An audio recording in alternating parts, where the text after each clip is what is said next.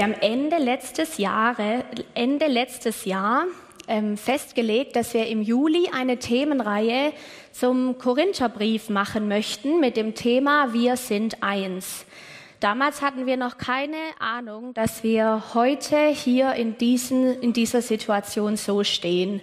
Nach allem, was an Herausforderungen war, mit Ältestenfindungsprozess, wo wir mittendrin sind, jetzt die Situation mit Heiko. Gott sieht uns. Gott hat wohl schon damals gewusst, hey, das wird ein Thema für euch sein, das als, für euch als Gemeinde wichtig sein wird. Wir sind eins, Impulse aus den Korintherbriefen, heißt die Themenreihe, in die wir jetzt im Juli gemeinsam hineinstarten dürfen. Ja, die Korintherbriefe. Wie kaum ein anderer Text im Neuen Testament gewähren sie uns Einblicke in das sich entwickelnde Leben einer Gemeinde. Wir sehen dort eine Gemeinde im Lernprozess. Diese Briefe gehen um die Schönheit, Auftrag und Wesen von Gemeinde, aber eben auch um deren Herausforderungen. In diesen Briefen stecken unglaublich viele Themen drin, von Rechtsstreitigkeiten unter Christen und wie sie mit diesen umgehen, bis hin zu sexuellem Fehlverhalten, Konflikten, Spaltungen, äh, Trennungen, Herausforderungen in Beziehungen. Da steckt unglaublich viel drin. Und doch merken wir, dass in diesen, in diesen beiden Briefen vieles sich zusammenläuft oder vieles sich findet in diesem Thema Einheit. Wie gehen wir Christen, wie gehen Leute, die Jesus kennengelernt haben, nun miteinander um? Wie leben wir miteinander? Wie gestalten wir Leben miteinander? Warum ist Einheit manchmal so herausfordernd? Darum geht es in diesen beiden Briefen. Deshalb ist es für uns total kostbar, uns damit auseinanderzusetzen. Und als kleine Einführung möchte ich gerne die Elisabeth, den Thomas und den Benjamin zu mir nach oben bitten die alle drei jeweils eine Frage beantworten werden rund um das Thema Einheit und Gemeinde, das uns eine kurze Einführung geben soll in dieses Thema. Vielen Dank, ihr drei, dass ihr euch bereit erklärt habt. Und wir fangen mit der Dame an, Ladies First. Liebe Elisabeth, was ist Einheit für dich? Ja, was ist Einheit für mich hier in der Gemeinde? Ich erlebe Einheit als etwas, was der Heilige Geist in mein oder in unser Herz legt. Zum Beispiel beim gemeinsamen Gebet, ähm, sei es beim Einsatz für ein Anliegen für Gemeinde oder für Menschen. Ganz besonders erlebe ich aber das im Dienst für Räume, für Heil, in den Räumen für Heilung und hörendes Gebet. Da gibt es immer wieder unterschiedliche Teams, die den Suchenden dienen und immer wieder ist es dann, obwohl es unterschiedlich zusammengesetzte Teams sind, ein Segen.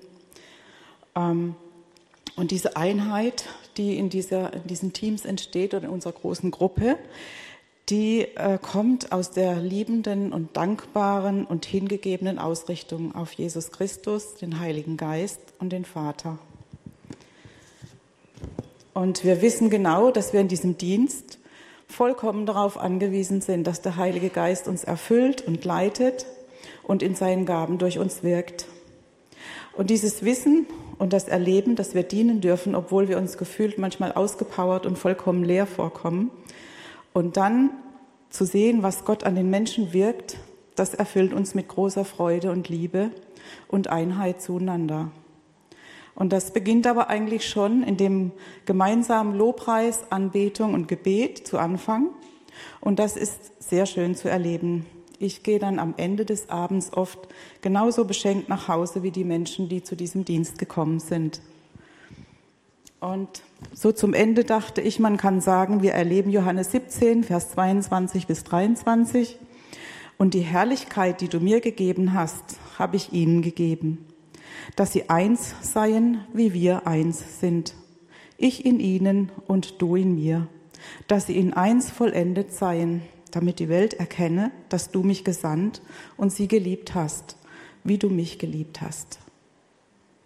Danke, liebe Elisabeth. Total schön zu hören, wie sie Einheit erlebt, auch hier innerhalb von Gemeinde. Thomas, Was glaubst du, was ist denn für eine Gemeinde im, in Hinsicht, im, im Anblick von Konflikten, Spannungen, Herausforderungen denn wichtig? Ja, das ist schon mal eine spannende Frage. Hm, ich denke, es ist wichtig in allen Dingen, also mit Spannungen und ohne Spannungen, ähm, dass man den Nächsten mal wertschätzt, äh, dass man ihm in Liebe begegnet. Das sind also für mich persönlich so ein bisschen die Basics. Und dass wir uns dann daran halten, äh, lernend, sage ich einmal, Jesus die Hand zu geben und mit ihm so Situationen zu durchleben. Und wichtig wäre mir auch noch, dass man seinen Blick schult, äh, das mit den Augen Jesus zu sehen. Äh, das nimmt schon mal eine ganze Ecke Spannung. Und wichtig ist auch, dass man akzeptiert, dass wir Menschen sind und die Gemeinde jetzt nicht ganz so hoch hängt. Wir haben alle Grenzen und das bekommen wir ja im Moment mit. Und auch die Gemeinde hat Grenzen. Und wenn man das mal akzeptiert und weiß, dann tut man sich auch mit Spannungen schon mal ein bisschen leichter. Äh, Gemeinde ist ja schön und spannend zugleich, so würde ich es mal ausdrücken. Und mir ist es wichtig, dass man mitarbeitet. Also nicht an den Spannungen, sondern ein bisschen gegen die Spannungen, weil Mitarbeit, das hilft eigentlich mir selber und auch der Gemeinde.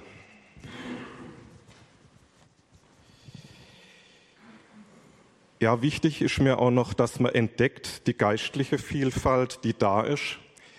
Ähm, ja, so die, dass es Erkenntnis gibt auf der einen Seite, aber die auch ein paar Varianten haben kann. Weil Menschen oder auch die Gemeinde, die können in unterschiedlichen Situationen unterschiedliches brauchen. Und wenn wir das im Hinterkopf haben, dann ähm, ist der Umgang geschickt.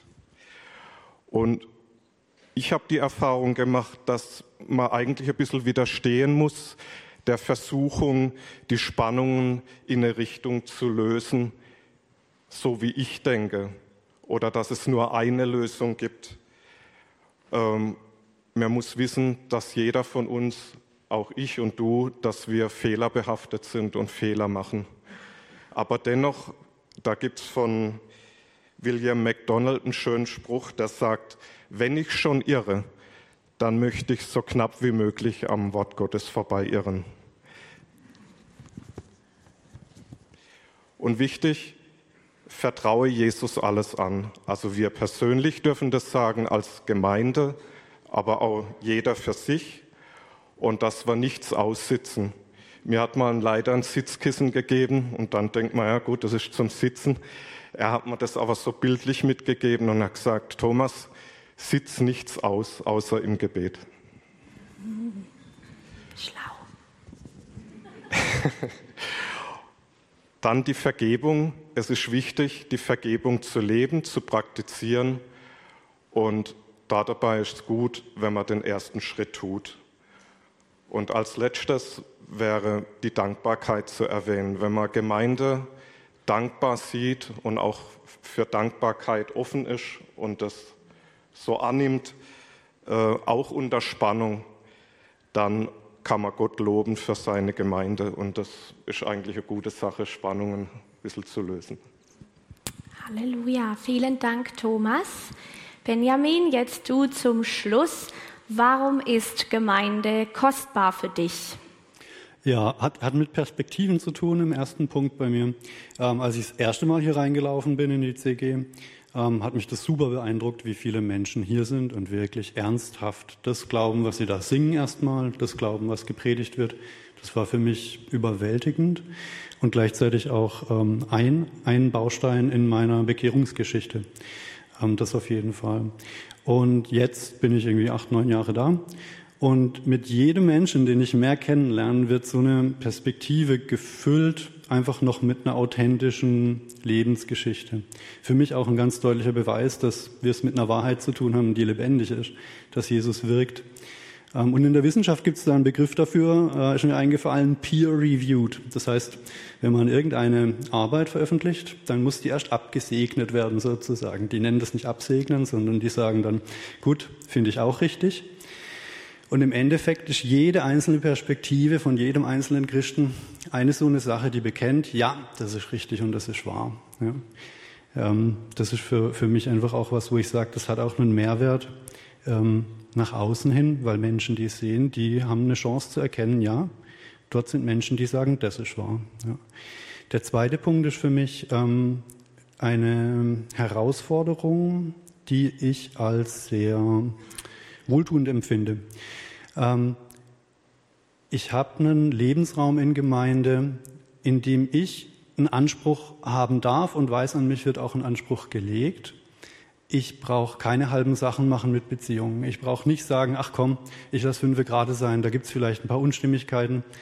Mache ich wahrscheinlich immer noch zu oft, aber es gibt diesen Anspruch, dass wir eine Einheit sein sollen und es gibt immer wieder die Ermutigung zu sagen, klär deine Beziehung, schau, dass nichts zwischen euch steht und, und werdet, werdet enger. Also Jesus hat es vorgelebt. Ja.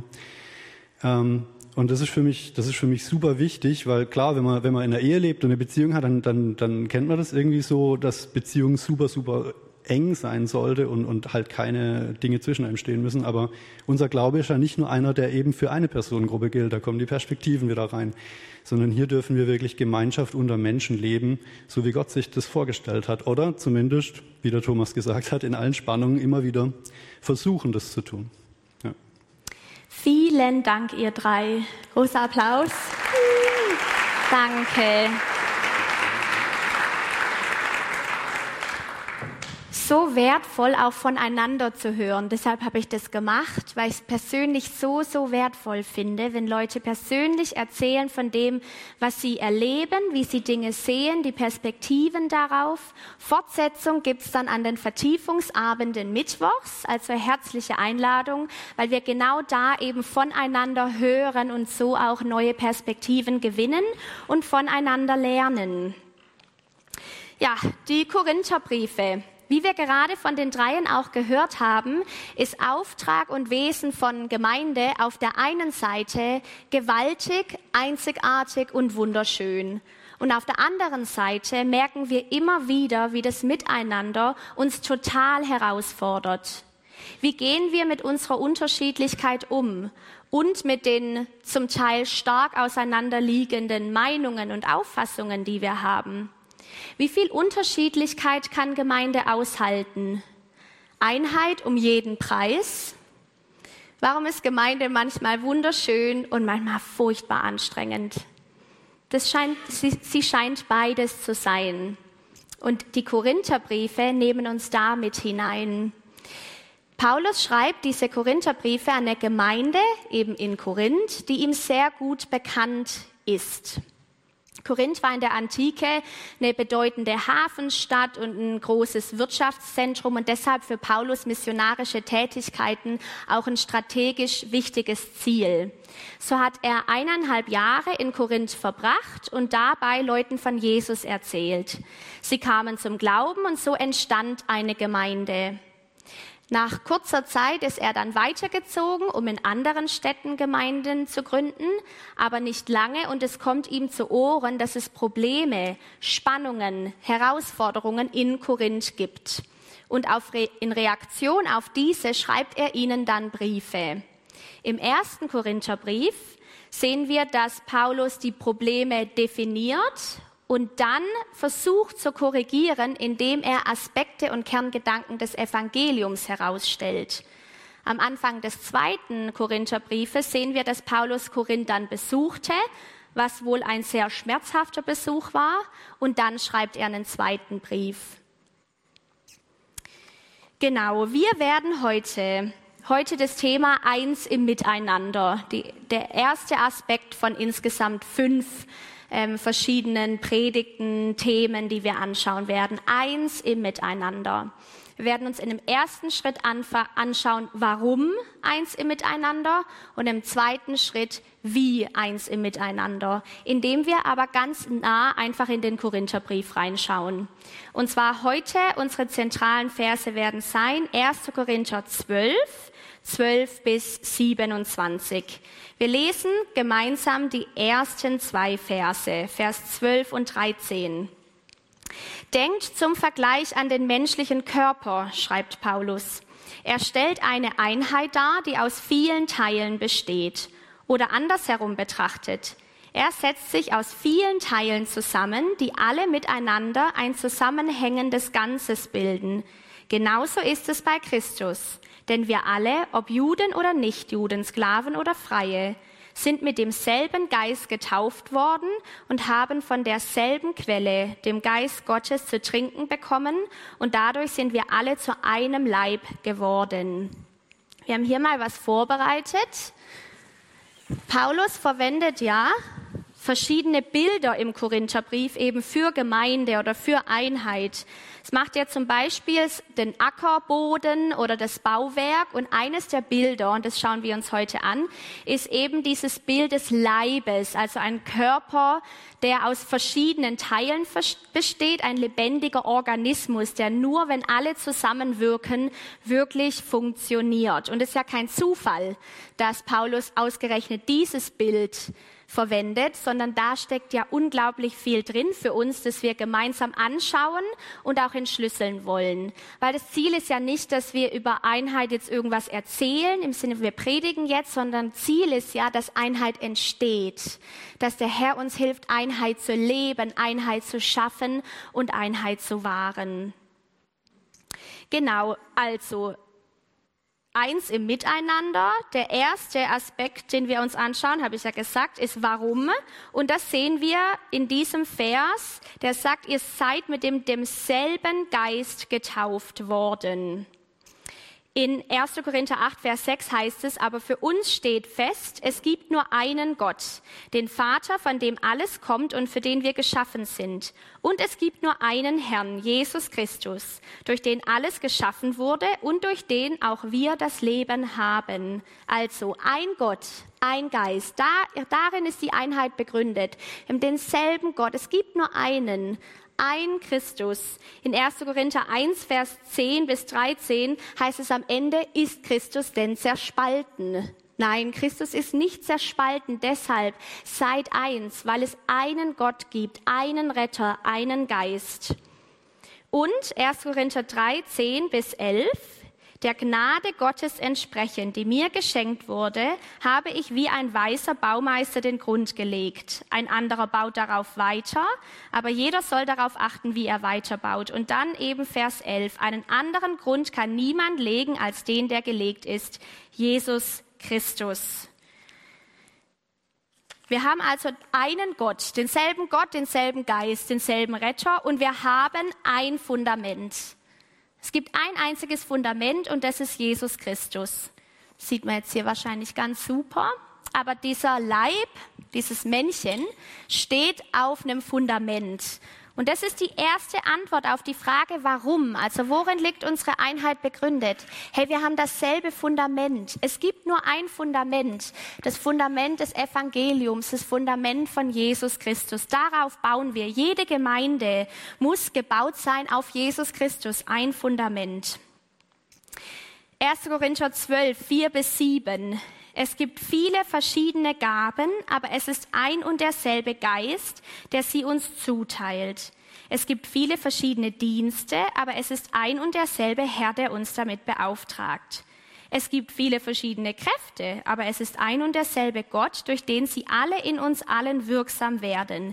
Hier haben wir wieder dieses ein Gott, ein Geist. Es ist nur einer. Gott ist einer. Und dann, bei jedem zeigt sich das Wirken des Geistes auf eine andere Weise, aber immer geht es um den Nutzen der ganzen Gemeinde. Und hier kommen wir zu einem zweiten Punkt, der das Warum Einheit, Warum eins im Miteinander begründet. Und zwar ist es das Ziel. Wir haben dasselbe Ziel. Du und ich, wir sind völlig unterschiedlich, wir machen völlig unterschiedliche Dinge, aber unser Ziel ist dasselbe. Dieser Vers, diese Stelle sagt, dass, dass unser Ziel ist zum Nutzen der ganzen Gemeinde. Also ein Fundament, ein Gott, ein Ziel. In 1. Korinther 3, 6 bis 9 schreibt Paulus, er hat gepflanzt, Apollos hat begossen, Gott hat Wachstum geschenkt. Dann fragt er, ja, auf wen kommt es denn jetzt an? Ihre Aufgaben, so unterschiedlich sie sind, dienen demselben Ziel und beide werden von Gott ihren Lohn bekommen. Alles, was wir tun, ganz unterschiedlich, was wir tun, aber sie dienen dem einen Ziel. Es ist also Gottes Werk, an dem wir miteinander arbeiten und ihr seid Gottes Ackerfeld, ihr seid Gottes Bauwerk. Wir arbeiten alle an, es ist Gottes Werk. Es ist nicht mein Werk, dein Werk, wessen Werk, Gottes Werk, ein Ziel. In 1. Korinther 10, 31, ich sage also, ob ihr esst oder trinkt oder sonst etwas tut, so tut alles zur Ehre Gottes. Das ist das Ziel, dass wir alle leben zur Ehre Gottes. Das, was wir tun, das, was wir sind, wie wir unser Leben gestalten, wie wir Gemeinde gestalten, alles zur Ehre Gottes. Und ein wunderschöner Vers im zweiten Korintherbrief 5, Vers 9. Daher haben wir auch nur ein Ziel, ein einziges Ziel, so zu leben, dass er Freude an uns hat. Ganz gleich, ob wir schon bei ihm zu Hause oder noch hier in der Fremde sind. Ein Ziel, so zu leben, dass Gott Freude an uns hat. Wie sich das ausgestaltet, kann unterschiedlich sein. Aber das Ziel ist klar, Gott die Ehre zu geben, so zu leben, dass er Freude an uns hat, auch so Gemeinde zu leben, dass er Freude an uns hat, sein Werk zu bauen, es ist Gottes Werk. Und ganz oft, das ist in 1. Korinther 14, sagt Paulus, dass das Ziel ist, auf das die Gemeinde erbaut werde und so die Gemeinde erbaut. Ein Ziel ist also immer die Auferbauung der ganzen Gemeinde. Das ist das Ziel. Egal was wir tun, wie wir sind, es soll die ganze Gemeinde auferbauen. Ich finde es ein richtig schönes Bild. Es kommt jetzt, wird jetzt hier hinten eingeblendet. Wenn wir Jesus mit einem Kreuz, das ist Jesus, Kreuz, Evangelium, seine Botschaft, was er getan hat, darauf gründen wir unser Fundament. Dann sind wir die kleinen Punkte da drumrum. Das bist du, ich, wir alle sind ja auch an einem unterschiedlich, an einer unterschiedlichen Stelle unseres Weges. Manche schon ewig mit ihm unterwegs, manche ganz frisch, manche gerade am Zweifeln, andere wiederum voll feurig und begeistert, ganz unterschiedlich. Aber, und das ist, was dann passiert, wenn Christus tatsächlich unser Fundament ist, wenn er unser Ziel ist und es darum geht, ihm die Ehre zu geben, dann geht es für uns alle, wir machen es uns alle zum Ziel, uns ihm zuzuwenden. Das sollen die Pfeile bedeuten, dieses, wir bewegen uns auf ihn zu. Wir wenden uns ihm zu, wir suchen ihn. Alles, was wir tun, zur Ehre Gottes. Dann automatisch, das kann gar nicht anders sein, bewegen wir uns auch aufeinander zu. Und das, das wird hier so deutlich. Deshalb gehen wir den Schritt zuerst. Warum? Ein Fundament, ein Gott, ein Ziel, ein Zentrum, auf das sich alles ausrichtet. Und wenn wir uns alle auf Christus ausrichten, dann ist vielleicht nicht alles super schnell geklärt und wunderschön, aber wir bewegen uns auch automatisch aufeinander zu. Es kann gar nicht anders sein, wenn wir dieselbe Mitte haben, dasselbe Zentrum. Zweiter Schritt eins im Miteinander. Wie leben wir das jetzt? Lasst uns gemeinsam weiterlesen in 1. Korinther 12 ab dem Vers 14. Da wird nämlich dieses Bild des Leibes, ich stehe die ganze Zeit davor, gell? Ich, ja, da wird dieses Bild des Leibes, des lebendigen Organismus, nämlich weiter ausgeschmückt und ausgeformt und gestaltet. Ab Vers 14. Und wie jeder Körper besteht dieser Leib aus vielen Teilen, nicht nur aus einem. Wenn der Fuß behaupten würde, weil ich nicht die Hand bin, gehöre ich nicht zum Körper, würde er trotzdem nicht aufhören, ein Teil des Körpers zu sein. Und wenn das Ohr behaupten würde, weil ich nicht das Auge bin, gehöre ich nicht zum Körper, würde es trotzdem nicht aufhören, ein Teil des Körpers zu sein. Wenn der ganze Körper nur aus Augen bestünde, wo bliebe dann das Gehör? Wenn er nur aus Ohren bestünde, wo bliebe der Geruchssinn? Tatsache jedoch ist, dass Gott entsprechend seinem Plan jedem einzelnen Teil eine besondere Aufgabe innerhalb des Ganzen zugewiesen hat. Was wäre das schließlich für ein Körper, wenn alle Teile dieselbe Aufgabe hätten? Aber so ist es ja nicht. Es gibt einerseits viele verschiedene Teile und andererseits nur einen Körper. Das Auge kann nicht einfach zur Hand sagen, ich brauche dich nicht. Oder der Kopf zu den Füßen, ich brauche euch nicht. Nein, gerade die Teile des Körpers, die schwächer zu sein scheinen, sind besonders wichtig. Gerade den Teilen, die wir für weniger ehrenwert halten, schenken wir besonders viel Aufmerksamkeit. Gerade bei den Teilen, die Anstoß erregen könnten, achten wir besonders darauf, dass sie sorgfältig bedeckt sind. Gott selbst, der die verschiedenen Teile des Körpers zusammengefügt hat, hat dem, was unscheinbar ist, eine besondere Würde verliehen. Das ist so ein schönes Bild für Gemeinde, dieser Körper mit ganz unterschiedlichen Teilen. Die haben ja da schon ein paar Beispiele genannt. Zum Beispiel, ja, ich kann halt wunderschön malen, aber ich gebe mir Mühe würden manche, die hier drin sitzen, sagen, ja, mit dem Auge könnte ich mich identifizieren. Klar ist auch, das sind nur Metaphern. Es wird unserer Komplexität und Einzigartigkeit niemals gerecht, aber es kann manchmal helfen, um so ein bisschen auch ein Gefühl für den anderen und für sich selber zu bekommen. Also das Auge zum Beispiel sind, könnten die Leute sein, die eine Gabe darin haben, andere Leute zu sehen und sie wahrzunehmen oder vielleicht ist es auch ein Bild für die prophetisch Begabten, die in der Lage sind, ähm, zu sehen, was Gott tun möchte. Wir haben die Ohren, die sind genannt worden. Das sieht man jetzt hier nicht so gut, aber das sind Ohren. Vielleicht Leute, die gut zuhören können. Oder Leute, die ein ganz sensibles Gespür haben für die Stimme Gottes. Dann den Mund, Leute, die, die toll sind im, im, im Sprechen, im Reden, Ratschläge geben, ermutigen, was auch immer. Wir haben die Hände, die Diener, Leute, die mit anpacken können, die sich nicht so schade sind, loszulegen, anzupacken. Oder die Füße, steht für, könnte für die eher evangelistischen Leute stehen, die schnell sind darin, zu den Leuten zu laufen. Das könnten, könnten Bild für, für das sein könnte. Aber wir haben auch unscheinbare Dinge, das sagt Paulus ja auch. Was ist zum Beispiel mit der Schilddrüse hier? Kleines Ding da, also äh, Schilddrüse. Die ist für den Stoffwechsel mit zuständig, dass der Organismus richtig funktioniert und Sachen gut verarbeitet werden. Genauso wie, wie die Nieren zum Beispiel ja dafür zuständig sind, dass, dass Giftstoffe ausgeschieden und verarbeitet werden. Also vielleicht jemand, der ein Gespür dafür hat, hey, wie werden wir Dinge los wie Bitterkeit und Unvergebenheit? Lasst uns alles loswerden, auch an Lügen. Das machen Nieren. Wie wäre es mit den Muskeln? Das sind vielleicht Leute, die sehr belastbar sind. Leute, die einfach eine natürliche Stärke haben, die gibt's. Ich habe das nicht, das haben andere. Oder die Bänder, das sind die Verbinder. Leute, die super gut sind im Connecten, gute Mediatoren sind, die Leute miteinander verbinden können, Netzwerker. Wir könnten die Liste unendlich weiter entfalten, aber so sind wir.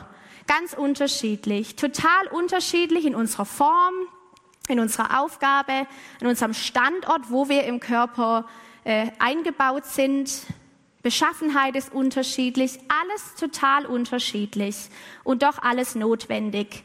Wenn wir uns also anschauen, wie geht miteinander? Der erste Punkt, wir erkennen an, dass wir verschieden sind. Klingt so lahm irgendwie und doch ist es auch wichtig, dass wir anerkennen, ich bin nicht wie du und du bist nicht wie ich und ich erwarte das auch nicht. Wir brauchen die Verschiedenartigkeit, auch wenn sie mich mega herausfordert. Aber wir sind unterschiedlich und wir erkennen die Schönheit in der Vielfältigkeit an. Das ist der zweite Punkt. Weil wenn wir nur anerkennen würden, wir sind unterschiedlich, wäre noch, uns noch nicht so arg geholfen im Miteinander. Aber deshalb der zweite Punkt im Wie. Wir wertschätzen und wir ehren die Unterschiedlichkeit und die Vielfältigkeit, auch wenn sie uns unglaublich herausfordert und wenn man manchmal viel länger braucht, um sich zu verstehen, weil man manchmal auf ganz anderen Ebenen miteinander redet. Aber wir ehren sie, weil genau nur so kann der Leib als Ganzes abgebildet werden. Es geht nur so. Und manchmal machen uns Leute echt Mühe. Das Problem ist halt, wenn ich Anstoß habe an an, einer Person, an meinem Bruder, meiner Schwester, dann gibt mir das das Recht, wie meine Liebe zurückzunehmen oder zurückzuhalten, weil ich nehme Anstoß. Das darf nicht unser Weg sein.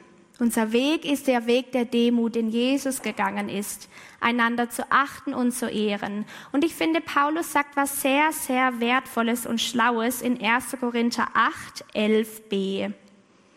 Das ist nur ein ganz kleiner Satz, in dem er anfügt, dabei ist er doch dein Bruder, für den Christus gestorben ist. Und ich glaube, da liegt ein Schlüssel drin dass wir lernen, einander zu sehen als unseren Bruder, unsere Schwester, für die Christus gestorben ist. Und damit sehen wir immer deren Wert und deren Würde, weil Christus sein ganzes Leben für den neben mir hingegeben hat. Und Christus hat seine Zugehörigkeit zur Gemeinde, zu seinem Leib, zu seiner Braut begründet. Wer bin ich, dass ich sagen darf, der ist mir zu laut, der ist mir zu leise, der stört, der hat immer irgendwas zu sagen. Das ist nicht mein Recht, wenn seine Zugehörigkeit, sein Wert von Christus her begründet und definiert ist. Und ich glaube, es ist für uns alle ein Training, zu lernen, den anderen mit Jesu Augen zu sehen. Seine Perspektive auf unseren Nebenmann, unsere Nebenfrau zu gewinnen und dann die Einzigartigkeit und die Schönheit und den Wert im anderen auch wahrzunehmen. Und das Schöne ist ja, dass Benjamin hat es auch angesprochen, wenn wir dann, wenn wir Gott gestatten, dass er uns hilft, unser Nächsten, und wenn er uns noch so herausfordert, mit den Augen Jesu zu sehen, dann ist es so schön, weil auf einmal merke ich, wie er Gott, Gott repräsentiert. Wir sind ja alle in seinen Ebenbildern geschaffen. Die ganz lauten, Gottes Ebenbild. Die leisen, sanften, Gottes Ebenbild die Leute, die total durchdenken können oder so sehr gewissenhaft sind, alles ganz genau machen oder Leute, die schnell voranschreiten. Das, das alles ist Gott mit ganz unterschiedlichen Facetten.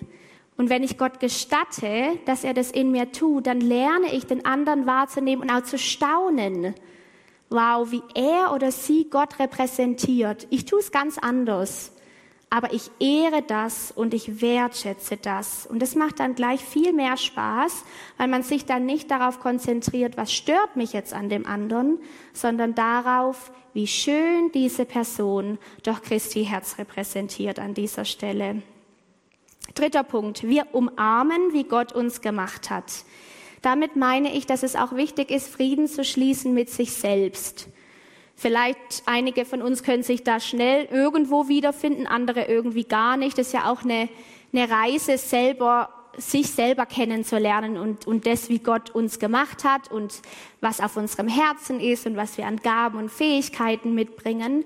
Und wichtig ist ja, dass ich, dass ich ein Ja dazu habe, dass ich Frieden damit schließe weil wenn ich zum Beispiel ein Auge bin und die ganze Zeit denke, ich will aber kein Auge sein, ich tue jetzt so, als wäre ich ein Fuß, werde ich funktionsunfähig und ich kann mich nicht richtig in das Ganze einfügen. Deshalb ist dieser Schritt auch wichtig zu sagen, Herr, so hast du mich gemacht, gut hast du mich gemacht. Den Psalmen heißt zum Beispiel, mein Erbteil ist mir auf mir wohlgefälliges Land gefallen. Oder in Psalm 139, du hast mich wunderbar gemacht, das erkenne ich.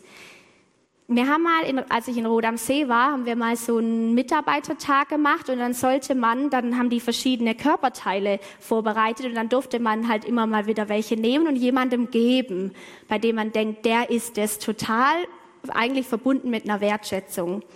Ich weiß noch, wie ich, ich glaube, ich habe 15 Münder gekriegt und ich habe mich so geärgert, wirklich. Ich fand es so blöd, weil ich das nicht sein wollte. Ich dachte immer, na toll. Ich hatte halt im Kopf, als Kind habe ich immer gehört, du kannst halt schwätzen.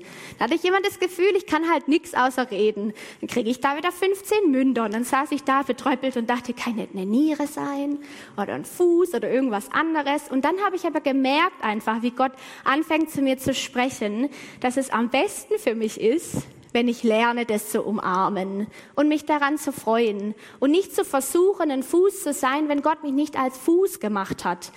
Wenn er mich halt woanders einsetzen möchte, ob ich jetzt ein Mund bin oder nicht, ist ja auch egal, aber so grundsätzlich, dass ich Frieden schließe mit dem, wie Gott mich gemacht hat. Vierter Punkt, wir brauchen einander. Und es kommt da so schön hervor, auch in dem Bild des Leibes. wir, wir können nicht funktionieren, wenn ein Teil fehlt. Das heißt, es ist ja notwendig, dass jeder Teil da ist. Die größte Kraft entfaltet das Evangelium immer im Wir. Immer. Wir kommen an diesem Wir nicht vorbei, weil wir nur gemeinsam stark sind. Und da ist dieser kleine Zusatz in Korinther 12, das wir gerade gelesen haben, wo es heißt, innerhalb des Ganzen. Innerhalb des Ganzen. Und ich glaube, dass das auch ein ganz wichtiger Punkt und auch ein Geheimnis ist, dass wir uns einfügen lassen ins Ganze. Es geht nicht um die Geltungsbedürftigkeit des Einzelnen und wie gut ich jetzt dabei rauskomme und ob das spektakulär ist. Auch die Gaben des Geistes sind nicht, dürfen gar nicht isoliert voneinander betrachtet werden im Sinne von, wow, wer hat jetzt die spektakulärsten prophetischen Worte oder wer kann am tollsten Sprachen auslegen, wie auch immer. Darum geht es nicht. Es geht immer ums Ganze.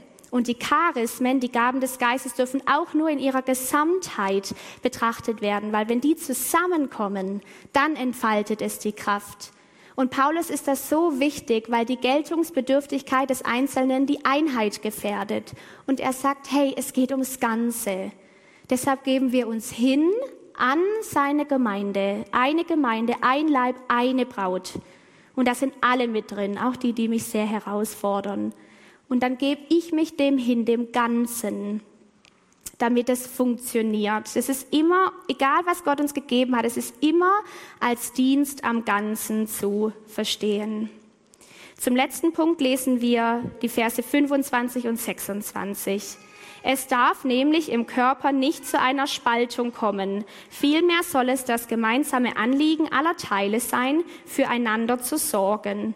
Wenn ein Teil des Körpers leidet, leiden alle anderen mit. Und wenn ein Teil geehrt wird, ist das auch für alle anderen ein Anlass zur Freude. Da ist ja dieses Bild auch total schön. Wenn ich Schmerzen habe in meinem Ellbogen, dann merkt es der ganze Körper. Der ganze Körper ist dann betroffen. Wenn einer leidet, leiden alle mit. Wenn unser Heiko leidet, leiden wir alle mit. Das ist Leib Christi.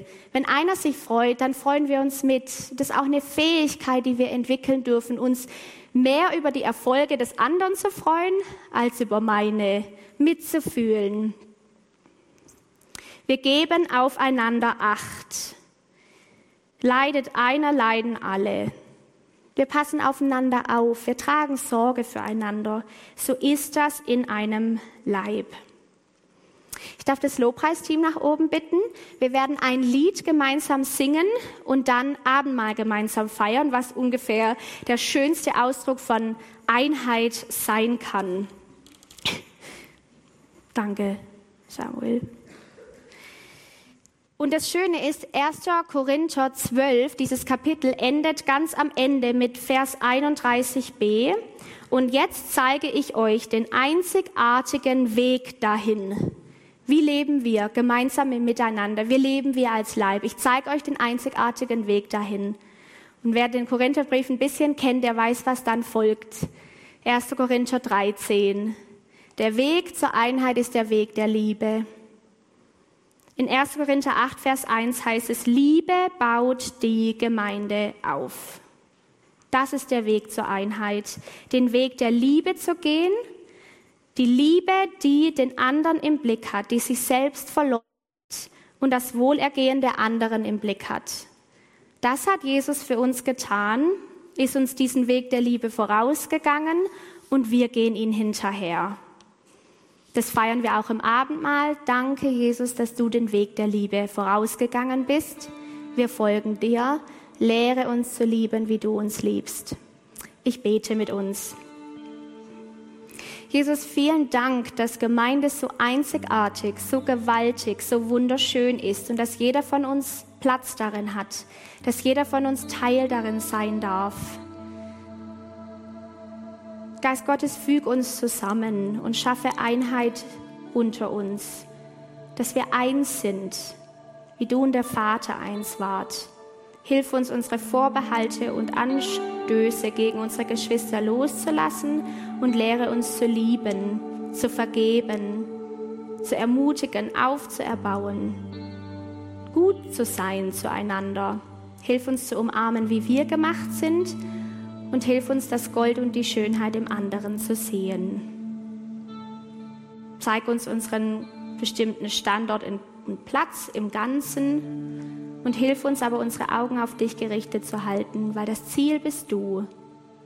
Das Fundament bist du, Jesus Christus, und was du getan hast und was wir gleich im Abendmahl feiern dürfen. Ein Fundament, ein Ziel, ein Gott. Und uns soll es darum gehen, dir die Ehre zu geben und so zu leben, dass du Freude hast. Binde uns zusammen heute Morgen, schaffe Einheit unter uns. Wir sind hier, Herr. Wir gehören dir und wir ehren dich. Amen.